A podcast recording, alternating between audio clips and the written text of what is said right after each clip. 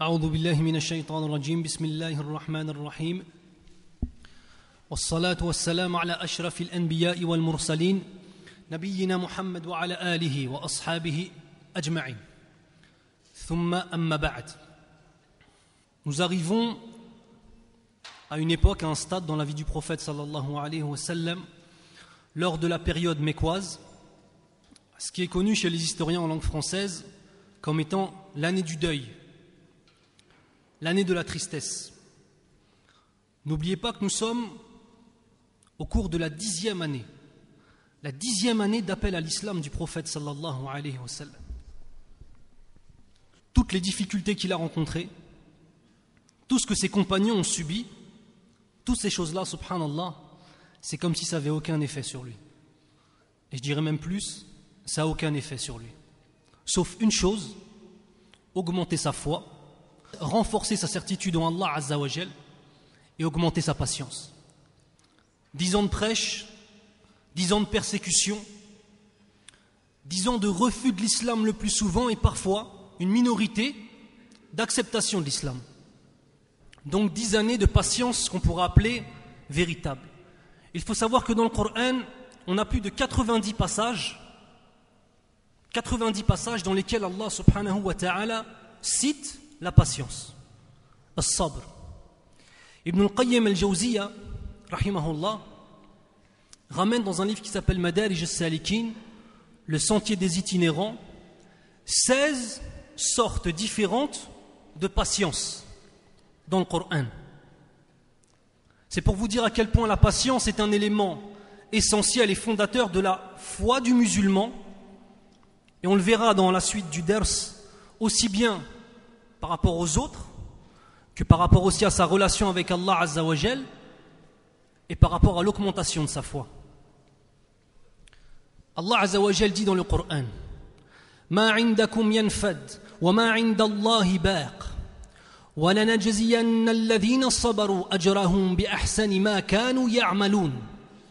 ce qui signifie tout ce que vous possédez s'épuisera tandis que ce qui est auprès d'Allah durera et nous récompenserons ceux qui ont été constants dans leur patience en fonction du meilleur de ce qu'ils faisaient regardez déjà Allah subhanahu wa ta'ala nous donne une information importante ici par rapport à une des récompenses qu'il va donner pour ceux qui seront patientés. Je vais vous relire la ayah. Tout ce que vous possédez s'épuisera, tandis que ce qui est auprès d'Allah durera. Attention, j'ai posé des questions, alors soyez attentifs. Et nous récompenserons ceux qui ont été constants dans leur patience en fonction du meilleur de ce qu'ils faisaient. De quelle récompense Allah Azzawajal parle ici dans cette ayah Je l'ai dit. La récompense, c'est qu'Allah Azzawajal va nous récompenser en fonction du meilleur de ce qu'on faisait. Ça signifie quoi? Il va prendre nos meilleures actions, il va les démultiplier, et c'est sur celles-là qu'il va nous récompenser. Pour celui qui s'est patienté dans cette vie. De même, Allah Azzawajal dit dans le Coran Certes, ceux qui sont constants recevront leur incommensurable récompense. Comme je vous l'ai dit la dernière fois, une récompense qu'on ne peut même pas définir en termes de quantité. Par rapport à une patience qu'on nous demande, que nous-mêmes on peut définir en quantité. En tout cas, qu'on peut définir en termes de temps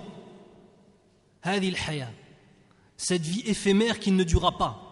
Et Allah Azzawajal, en réponse à cela, qu'est-ce qu'il nous donne Une récompense. De même, Allah Azzawajal dit dans le Coran وبشر الصابرين الذين اذا اصابتهم مصيبه قالوا انا لله وانا اليه راجعون اولئك عليهم صلوات من ربهم ورحمه واولئك هم المهتدون ce qui signifie et fait la bonne annonce aux endurants qui disent quand un malheur les atteint certes nous sommes à Allah et c'est à lui que nous retournons. Ceux-là reçoivent des bénédictions de leur Seigneur ainsi que la miséricorde, et ceux-là sont les bien guidés. Inna lillahi wa inna ilayhi raji'un. Ça signifie quoi? Quand on dit cette phrase-là, quand quelqu'un décède et qu'on dit cette phrase-là, quand il nous arrive une épreuve importante dans nos vies, pourquoi est-ce que Allah subhanahu wa ta'ala dans le Coran mentionne les patients avec cette phrase-là? Les patients qui disent cette phrase-là, pourquoi? Inna lillahi wa inna ilayhi raji'un. J'ai conscience que ce monde et tout ce qu'il compose appartiennent à Allah. À lui appartient tout ce qui est dans les cieux et tout ce qui est sur la terre. Il est celui qui m'a créé, qui a créé nos corps, nos biens. Il est celui que l'on aime. Nous appartenons à Allah. De même que tout ce que Allah subhanahu wa ta'ala nous a donné lui appartient à lui. De même nos biens. Même si on donnait demain une grosse somme à quelqu'un, une sadaqa à des pauvres, le fait de dire Inna lillahi wa inna ilayhi raji'un, ce serait quoi? Ce serait dans son contexte ou pas? Oui, ce serait dans son contexte. Parce que tout ce qu'on a comme bien, ça appartient à Allah subhanahu wa ta'ala. Tous les gens qu'on aime et qui sont en bonne santé et pour qui on fait des du'as, ils appartiennent à Allah subhanahu wa ta'ala. D'ailleurs, le fait qu'Allah azawajal nous ait créés fait partie des arguments qui nous exposent par rapport au fait de nous ordonner de l'adorer.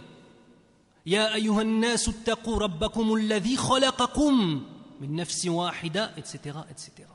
Craignez-le, car il est celui qui vous a créé. Craignez-le, ça veut dire quoi? Acquittez-vous des obligations. Délaissez les interdictions. Rapprochez-vous de votre Seigneur.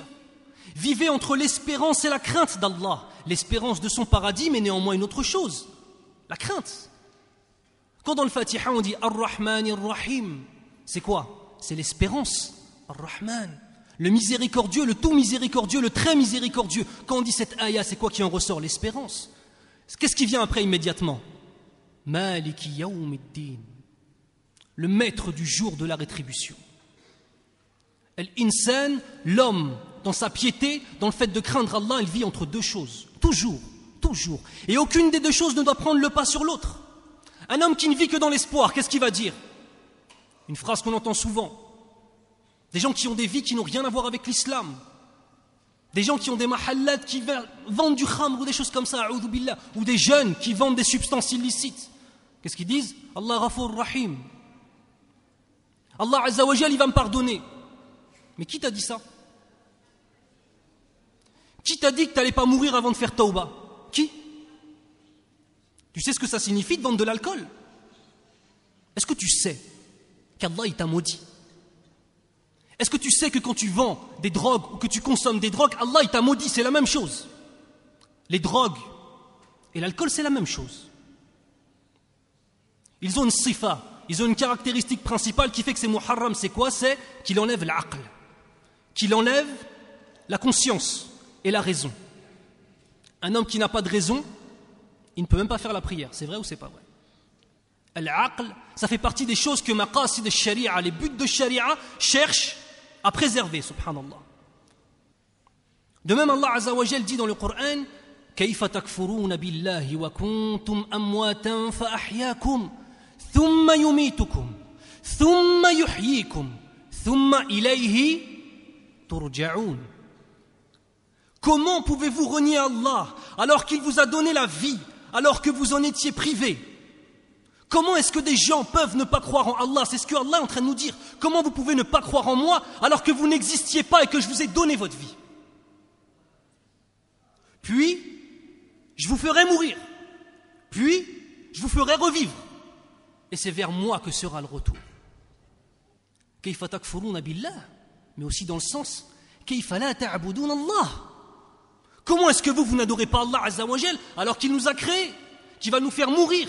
Qui va nous faire revivre et que c'est vers lui qu'on va retourner. C'est aussi dans ce sens-là. Les patients sont ceux qui, avec leur cœur et leurs actes, vivent ce qu'ils disent. Inna Allah est certes avec les patients. Combien de fois on a entendu ça? Surtout pour ceux, mashallah, surtout les anciens qui ont fait le hajj. Hein? C'est le slogan. Quelqu'un, il se passe un gros problème, tout de suite une personne vient et te dit Inna Allah sabirin. C'est vrai. Mais il faut la comprendre encore, cette ayah. Il faut simplement le dire, non, pas simplement, pardon, le dire, il faut aussi le comprendre et il faut aussi le mettre en action. Combien de fois j'ai vu des bagarres dans le Masjid al-Nabawi, dans le Masjid al-Haram, à Mina, à Arafat, des bagarres, les gens ils ont saigné. Il est au sabre. Il est au sabre. C'est une ibada. C'est le voyage de la vie d'un musulman. Il est au sabre. Écoutez ce hadith. La patience par rapport à la foi est comme la tête par rapport au corps. La patience par rapport à la foi est comme la tête par rapport au corps, ce qui signifie quoi? Si tu n'as pas de tête, est-ce que ton corps il te sert à quelque chose? Si tu n'as pas de patience, comment est-ce que tu vas conserver ta foi quand les épreuves vont venir? Et ça, on va en parler, Inch'Allah. Je voudrais vous faire remarquer une chose. Est-ce que les animaux ont de la patience? Il y a un point d'interrogation à la fin de ma phrase. Ça veut dire que c'est une question. En arabe, istifham. Est-ce qu'un animal il fait preuve de patience ou pas? Non, barakallahu fik. Je ne vois pas c'est qui qui a répondu. Un animal, il ne fait pas preuve de patience. Un animal, il suit uniquement son instinct. Et on ne lui demande pas de patienter. D'accord? Un ange, est-ce qu'il a besoin de faire preuve de patience? Ah non, ce n'était pas la bonne réponse là cette fois-ci, L'ange, il n'a pas besoin de faire preuve de patience. Pourquoi? Parce qu'il est parfait. Et parce que la fitna, le fait d'avoir envie de désobéir à Allah, ça ne fait pas partie de ses attributs. Subhanallah. L'ange, il est parfait, il n'a pas besoin de patienter face à l'ibtila. Vous savez pourquoi? Parce que l'ibtila, ça ne veut rien dire pour lui. La seule chose qu'il veut faire, c'est adorer Allah, subhanahu wa ta'ala. Maintenant, l'homme. Est-ce que l'homme, il a besoin de la patience? Non. Quand l'homme naît et qu'il est un enfant, il est comme quoi? Il est comme un animal avec tout le respect euh, que ça peut impliquer quand je dis ça. Il est guidé par ses instincts. Il est guidé par la faim. Il est guidé par l'envie. Un enfant, il veut quelque chose, il le prend. Ça veut dire quoi ce que je suis en train de dire? Ça veut dire que celui qui grandit et qui ne sait pas ce que c'est que la patience et qui ne sait pas ce que c'est que la foi, il restera en vérité un grand enfant. Il veut quelque chose, il le prend. Ça s'appelle le vol. Il y a quelque chose qui lui déplaît à l'enfant, qu'est-ce qu'il fait? Il tape. Ça s'appelle la brutalité et la violence gratuite. Et l'homme, lorsqu'il était loin de la religion et qui commence petit à petit à se mettre dans la religion, petit à petit, qu'est-ce qu'il fait? Il commence à développer dans son cœur la patience. Patienter face aux épreuves. Patienter face à la tentation. Et si on parle de tentation, est-ce qu'on peut parler d'autre chose? Est-ce que je peux faire silence sur les femmes et sur l'argent? Est-ce que c'est possible ça?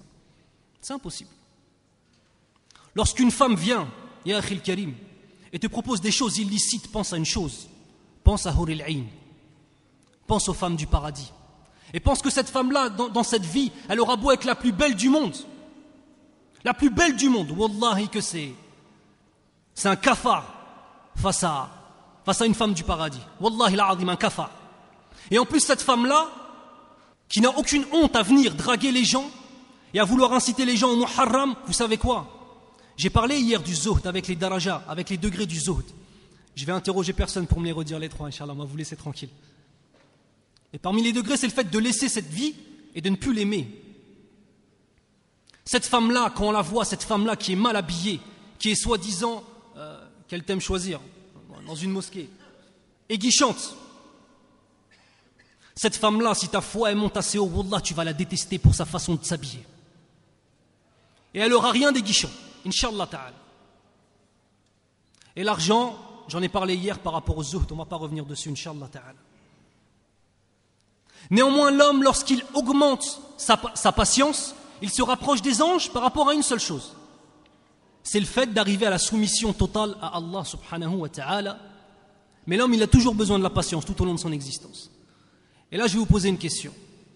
Ibn Jawzi, rahimahullah, il rapporte dans un livre à lui il nous dit quel est le meilleur, l'ange ou l'homme? Quel est le meilleur auprès d'Allah? L'ange ou l'homme? Si on me dit l'homme, il faut me répondre pourquoi. Si on me dit l'ange, il faut me répondre pourquoi? Barakallahu fik. Le frère, il a raison.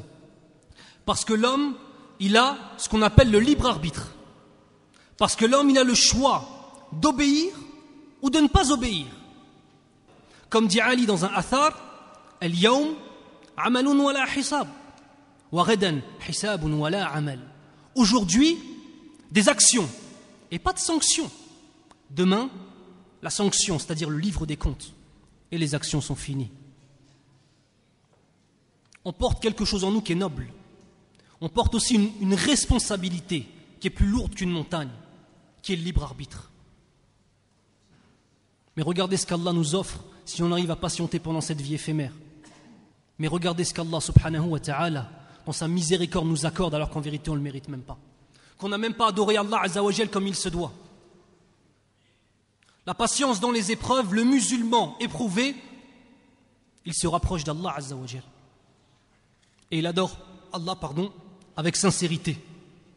Et quand il va se prosterner sur le sol, dans le dernier tiers de la nuit, ou dans n'importe quelle prière, ça va être avec l'ikhlas, avec la sincérité qui va le demander à Allah subhanahu wa ta'ala de le sortir de ses problèmes. Et ça, ça doit augmenter sa foi. Pourtant, on assiste beaucoup à des gens qui, lors d'une épreuve, font quoi? S'éloignent d'Allah Azzawajal. C'est vrai ou c'est pas vrai? Combien de frères, et moi je viens ici une fois par an, ya Et il y a des têtes qui disparaissent, ya Chaque année. Il est où Foulen? Ah, Foulen, khair. Il est où Foulen? Ah, Foulen. Il a eu des problèmes, il a divorcé. Ikhlas. Comment ça, khlas Comment tu le sais? Non, j'ai entendu. Mais tu étais toujours avec lui. Non, mais tu es parti le visiter? Non, mais j'ai pas le temps, tu comprends, frère, avec ma femme, mes enfants. Ah, d'accord. Donc ton frère, que tu fréquentes dans la mosquée, qui est ton frère Fillahi Azzawajal, dans un pays non musulman où il y a des difficultés pour pratiquer notre religion, quand ce frère-là, il a une épreuve et qu'il se retrouve tout seul et qu'il lâche la religion, les gens, ils vont pas le visiter? C'est ça la notion de communauté? C'est ça la notion de communauté? Quand on a une épreuve, on nous laisse tranquille. Un frère qui portait la barbe, ensuite il se rase. Les frères, ils le voient, ils sont limite à l'insulter, mais demande-lui pourquoi. Demande-lui ce qui se passe. Montre-lui que tu l'aimes. Les frères, honnêtement, il y a beaucoup de, comment dirais-je, de nostalgie par rapport à avant. Là, c'est les gens de 30 ans, 35, 40 ans. Non, nous, avant, c'était mieux de dîner, on avait une ambiance, mashallah et tout. Non, aujourd'hui, franchement, euh, c'est plus pareil. Mais tu fais quoi? Tu fais quoi aujourd'hui, toi, pour amener une ambiance islamique? Et toi, t'es qui par rapport à tes frères? Est-ce que tu aides les gens? Alors moi, je voudrais dire à tous ceux qui tiennent ce discours, avant c'était mieux, maintenant c'est moins bien. Hein, moi, je te dis non. L'iman billah, la foi en Allah Azzawajal, il y a 20 ans, il y a 30 ans, il y a 1400 ans, et aujourd'hui et encore jusqu'à Yom al-Qiyamah, elle est présente dans les poitrines. Et s'il y a quelqu'un qui a baissé par rapport au fait d'entretenir les relations entre les gens, c'est les musulmans. C'est pas la foi qui est partie des poitrines. Alors c'est beau d'accuser les autres. C'est beau de dire non, mais avant c'était mieux. Mais qu'est-ce que tu fais? Et j'en connais des frères. Aucune notion de mahabba. Aucune notion de communauté. Mais tu vas où? Tu vas où comme ça? Billah Alex, tu es tout seul, tu peux résister ici? Demain, qu'Allah te préserve, tu as une épreuve. Si tu vois que les gens autour de toi, les frères que tu fréquentais, ils te laissent mourir la bouche ouverte, qu'est-ce que tu vas avoir dans ton cœur? Tu vas avoir envie de venir et leur demander conseil? Ou alors tu viens leur demander conseil, ils te disent Mais taqillah, qu'est-ce que c'est ça? Remets-toi-en à Allah. De la dureté de la sévérité. Chacun d'entre nous doit se remettre en question et chacun d'entre nous doit se rappeler qu'on fait partie d'une communauté. Une communauté. Et le fait d'avoir une longue barbe et un camis, ça ne veut pas dire que tu es quelqu'un de droit, Yahil Karim. Il ne faut pas se rattacher au symbole plus qu'il ne faut. La barbe, je vois que c'est une obligation pour la précision. Mais néanmoins, c'est pas parce que tu as laissé pousser ta barbe que maintenant tu es un homme droit et que tu vas rentrer au paradis. Parce que ce qu'il y a dans ton cœur, Akhil Karim, Allah Azzawajal, il le connaît. Il faut aller plus loin. Il faut aller plus loin. Je disais donc, comme dans Surat al-Fajr, les réactions qu'on a par rapport à l'épreuve, on a la première réaction. فأما الإنسان إذا ما ابتلاه فأكرمه ونعمه فيقول ربي أكرمن وأما إذا ما ابتلاه فقدر عليه رزقه فيقول ربي أهانا ce qui signifie Quant à l'homme, lorsque son Seigneur l'éprouve, en l'honorant et en le comblant de bienfaits, il dit Mon Seigneur m'a honoré. Mais par contre, quand il l'éprouve en lui restreignant sa subsistance, il dit Mon Seigneur m'a avili. Allah Azzawajal te donne, tu dis Alhamdulillah. Allah Azzawajal à un moment de ta vie cesse de te donner ou te donne moins, qu'est-ce que tu dis Qu'Allah nous préserve, mon Seigneur m'a avili, mon Seigneur ne m'aime pas, mon Seigneur m'a délaissé. C'est pas comme ça l'iman billahi Azzawajal. C'est pas comme ça. Et cette foi musulmane doit absolument faire en sorte que lorsqu'on a une épreuve, on la passe la tête haute. La tête haute dans notre vie de tous les jours et notre tête sur le sol en train d'adorer Allah Azzawajal. Donc, après cette introduction un peu longue sur la patience, nous arrivons à l'année de deuil. L'année de deuil. La première des choses qui se passe, c'est la mort de Khadija. Radiallahu anha. Dites radiallahu anha. C'est une dua pour elle. Qu'Allah soit satisfait d'elle, Inch'Allah. La première épouse du prophète, sallallahu alayhi wa sallam. Le premier grand amour du prophète, sallallahu alayhi wa sallam. La première femme convertie à l'islam, radiallahu anha. Celle vers qui il est allé lorsqu'il a vu Jibril, la première fois dans la caverne. Vers qui il est parti? Il est parti dans les bras de Khadija, tremblant, en larmes. Et c'est elle qui le réconfortait. Elle était celle qui consolait Rasoul sallallahu alayhi wa sallam. Elle était celle qui le réconfortait. Elle était celle qui était toujours là pour lui. Et remarquez une chose, Rasoul sallallahu alayhi wa sallam, tant qu'il a été marié avec elle, il n'a jamais pris de deuxième femme. Même Aïcha, radiallahu anha, qui elle pourtant ne l'a pas connue en tant que telle, disait, lorsque Rasoul sallallahu alayhi wa sallam parlait de Khadija, alors qu'elle était décédée depuis longtemps, anha, j'éprouvais en moi-même de la jalousie. Et pourtant, Aïcha, c'était qui dans le cœur de Nabi sallallahu alayhi wa sallam? La personne n'a plus aimé de son cœur. Quand Rasoul sallallahu alayhi wa sallam y parlait de Khadija, celle qui l'a, dans tout, lors du blocus économique, lors de la révélation, lorsque tout le monde s'est moqué de lui, lorsque tout le monde l'a torturé, celle qui a su être là avec lui. Et cette femme-là, elle est décédée. Deuxièmement, la mort de Abu Talib, son oncle qui a subi avec lui, qui l'a protégé, qui a toujours été là pour lui, Qu'est-ce qu'il a dit lorsqu'il est mort? Parce qu'il n'est pas mort en faisant la shahada. Il y a des hadiths, des paroles du prophète sallallahu alayhi wa sallam qui sont inventées, qui disent qu'avant de mourir, il a fait la shahada. Ce n'est pas vrai. Il est mort kafir billah. C'est pour ça que quand je dis son nom, je ne dis pas rahimahullah. Parce qu'un nom musulman, on n'invoque pas la miséricorde d'Allah azawajal sur lui. C'est un privilège qui n'est accordé qu'aux musulmans. D'ailleurs, Rasoul sallallahu alayhi wa sallam, lorsque son oncle est mort, il a dit quoi? La lak ma lam.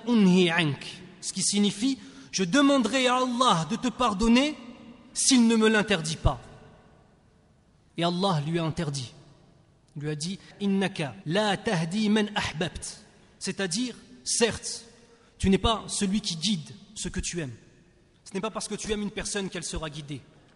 La protection de son oncle cesse. Et on passe encore à une autre étape des violences. Et là, il faut bien comprendre une chose, c'est que là, c'est lors de la dixième année, il reste encore trois ans que le prophète sallallahu alayhi wa sallam fasse le hijra. On va essayer de réfléchir à la hikmah derrière tout ça. Pourquoi est-ce qu'Allah subhanahu wa ta'ala a pris l'âme de Abu Talib qui pourtant défendait qui? Les musulmans. Il défendait Rasul sallallahu alayhi wa sallam. Allah azawajal est capable de donner à Abu Talib la vie jusqu'à l'éternité s'il le veut. C'est vrai ou c'est pas vrai? Allah Azzawajal a décidé de prendre son âme à ce moment-là.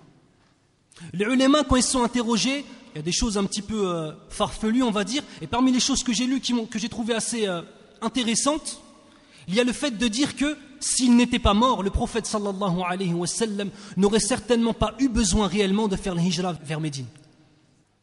Regardez, des fois on voit un mal et en fait c'est un bien, parce qu'ensuite la hijra, l'émigration vers Médine, c'est la première daoula islamia. Et c'est le fait qu'à ce moment-là où l'islam a pu prendre vraiment de la force. Donc derrière un mal apparent, il y a souvent un bien. Et parfois derrière un bien apparent, il y a quoi? Il y a un mal. Il faut comprendre aussi que l'année du deuil ne s'appelle pas l'année du deuil simplement parce que le prophète sallallahu alayhi wa a perdu Khadija radiallahu anha et Abu Talib. Et parce qu'il est aussi parti à Taïf, on va le voir par la suite. Ce n'est pas pour cela. Absolument pas. Vous savez c'est pourquoi? L'année du deuil et de la tristesse, c'est parce que dès la mort de son oncle, le message de l'islam a été complètement compressé. Et Rasul sallallahu alayhi wa sallam ne pouvait plus appeler les gens à l'islam. Et c'est ça qui a fait que c'était l'année de la tristesse. Regardez la patience de Rasul sallallahu alayhi wa sallam. C'est même pas l'année de la tristesse parce qu'il y a deux personnes qu'il aimait énormément qui sont morts et parce qu'il a été, on va le voir par la suite, lapidé quand il est parti à Taïf. Mais c'est parce que son message, il ne pouvait plus le donner. Et c'est ça qu'il appelle l'année la plus dure de son existence. Ça devrait nous faire réfléchir sur da'wa, le fait de passer le message de l'islam et à quel point on a une chance, ici en tout cas, de pouvoir appeler qui on veut à l'islam, quand on veut et si on veut. Alhamdulillah. Donc par rapport à toutes ces persécutions, le prophète sallallahu alayhi wa sallam, devant les difficultés et l'interdiction totale de parler de l'islam à la Mecque, tente de partir de la Mecque. Il part à Taif, qui est environ à 111 km de la Mecque. Il part avec qui? Avec Zayd, radiallahu anhu. Sur le chemin, ces 111 km, il croise des tribus. Il appelle ces tribus à l'islam. Personne ne répond par la positive. Il arrive à Taif, il reste à Taïf, chez les chefs de Taïf, pendant dix jours. Dix jours, il tourne dans la ville, il va voir tous les chefs, il va voir toutes les personnes, il les appelle à l'islam. Personne ne répond à Rasoul sallallahu alayhi wa sallam. Pas une personne n'accepte l'islam. Jusqu'au moment où les gens commencent à se moquer de lui, à l'appeler un fou, comme on disait à la Mecque, à l'appeler un poète, etc., etc. Et il est venu avec une seule personne. Et eux, ils sont à domicile chez eux. Et lui, c'est un étranger. Alors ils se permettent l'impensable. Ils décident de chasser Rasulullah de la ville. Ils demandent aux enfants et aux, et aux fous du village de prendre des pierres et de lapider Rasul de lui lancer des pierres. Lorsqu'il lui lance des pierres, Zayd, qu'est-ce qu'il fait Il se met devant lui, afin de le protéger. Et il se prend des pierres lui-même. Et il est lui-même blessé au visage. Rasul sallallahu alayhi wa sallam est lui-même blessé à son pied. Son noble sang coule et on dit que ses chaussures, ses, ses étaient complètement imbibées de sang. Il y a une chose qu'on peut retenir, c'est le comportement de Zayd pour protéger Rasulullah sallallahu alayhi. Et ça, c'est le comportement qu'ont les croyants avec le ulema, avec les savants. Parce que c'est qui les héritiers des savants? Les, héritiers des prophètes, pardon. Ce sont les savants. Et nous, on entend des savants se faire dénigrer, se faire insulter, on ne réagit pas. Il ne faut pas laisser les choses se faire comme ça, et il ne faut pas laisser des, des ignorants et des gens qui adorent leur propre passion parler sur les savants. Ça, c'est encore une leçon que nous donne Rasoul sallallahu alayhi wa sallam. Le prophète sallallahu alayhi wa sallam part se réfugier dans un jardin. Il s'assied et commence à faire dua. Il dit Ya Allah, oh Allah, je me plains à toi de mon incapacité. Écoutez bien, de ma maladresse et ma faiblesse envers mes semblables. Ya Arhamar Rahimin, oh le plus miséricordieux des miséricordieux, tu es le Seigneur des opprimés et mon Seigneur. À qui me confies-tu? À des étrangers qui me maltraitent ou des ennemis qui m'humilient? Cela m'est indifférent, pourvu que tu ne sois pas en colère contre moi. Regardez la réaction de Rasul alayhi. Je me réfugie auprès de toi, je te demande pardon jusqu'à ce que tu m'agrées. Il n'y a de force ni de puissance que de toi. Les deux propriétaires du jardin entendent cette dua et ça les émeut. Qu'est-ce qu'ils font? Ils désignent un serviteur qu'ils ont à eux qui est un chrétien, lui donnent du grain des grains de raisin, ils disent Va lui donner là, c'est vrai qu'on est allé trop loin. Il lui donne. Et lorsqu'il va manger Rasulullah sallallahu alayhi wa sallam, qu'est-ce qu'il dit? Il dit Bismillah. Et ce servant, c'est un chrétien. Il dit Qu'as-tu dit? Je n'ai jamais entendu cette parole dans cette, dans cette terre-là de polythéistes. Il lui dit Tu viens d'où? Il dit Je viens de Ninive. Il dit Ninive, c'est la ville de Yunus ibn Matta. Yunus, le prophète Yunus, alayhi salam. Il lui dit Tu connais Yunus ibn Matta? Et il lui dit il est pour moi comme un frère, c'était un prophète et je le suis. Il part, Rasul sallallahu alayhi wa sallam, peiné, il marche, et il voit quoi? Il voit Jibril alayhi salam, qui vient le voir, et qui lui dit Allah subhanahu wa ta'ala m'a envoyé. Ça, c'est dans Sahih al-Bukhari. Allah subhanahu wa ta'ala m'a envoyé à toi. Et il m'a ordonné de dire à l'ange des montagnes de venir à toi pour que tu lui dises de faire ce que tu veux.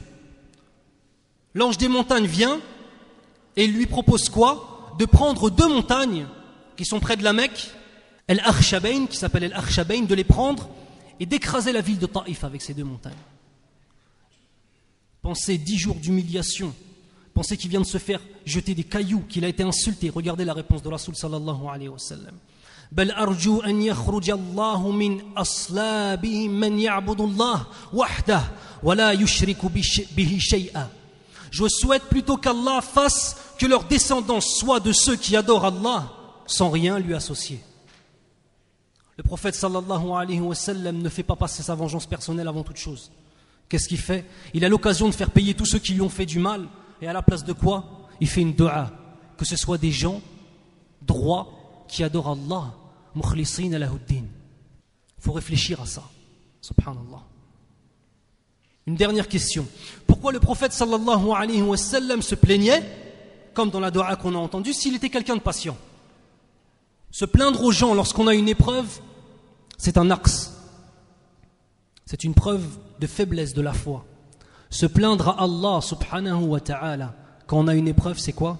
C'est une adoration. Parce que si on se plaint à Allah et qu'on demande à Allah subhanahu wa ta'ala de ramener la solution à nos problèmes, ça veut dire quoi? Je reconnais qu'il n'y a que toi qui puisse me sortir de là. Je reconnais que tu es celui à la kulli shay'in qadir, qui est omnipotent, omniscient, qui sait tout et qui peut tout faire. Et se plaindre à Allah, comme le faisait Rasul sallallahu alayhi wa sallam, ce n'est pas comme se plaindre aux gens, bien au contraire, c'est une adoration. Sur le retour de Taïf, le prophète sallallahu alayhi wa sallam prie. Alors les ulama, ils ont, divergé par rapport à ça. Certains disent qu'il a prié Salat al-Fajr avec plusieurs de ses compagnons. Néanmoins, il y a deux problèmes qui se posent par rapport à cette version-là des choses. C'est que Rasul sallallahu alayhi wa sallam est parti juste avec Zayd. Comment est-ce qu'au retour, il sera avec plusieurs compagnons? Et la deuxième des choses, ils disent Salat al-Fajr. Pourtant, Salawat al-Khamsa, les prières obligatoires ont été prescrites quand? Lors de l'Isra ou al-Mi'raj. Et à la Sahih, c'est pas encore arrivé. Donc Rasul sallallahu alayhi wa sallam priait et des djinns ont entendu. Et ces djinns-là se sont convertis à l'islam et ce sont ces djinns-là dont Allah subhanahu wa ta'ala parle dans surat al-jinn. سبحانك اللهم وبحمدك أشهد أن لا إله إلا أنت أستغفرك وأتوب إليك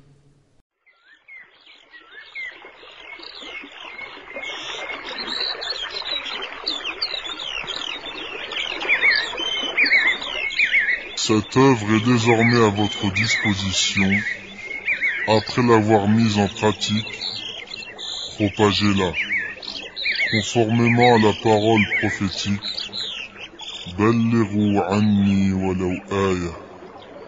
Transmettez de ma part, ne serait-ce qu'un verset. Votre site islamhouse.com L'islam à la portée de tous.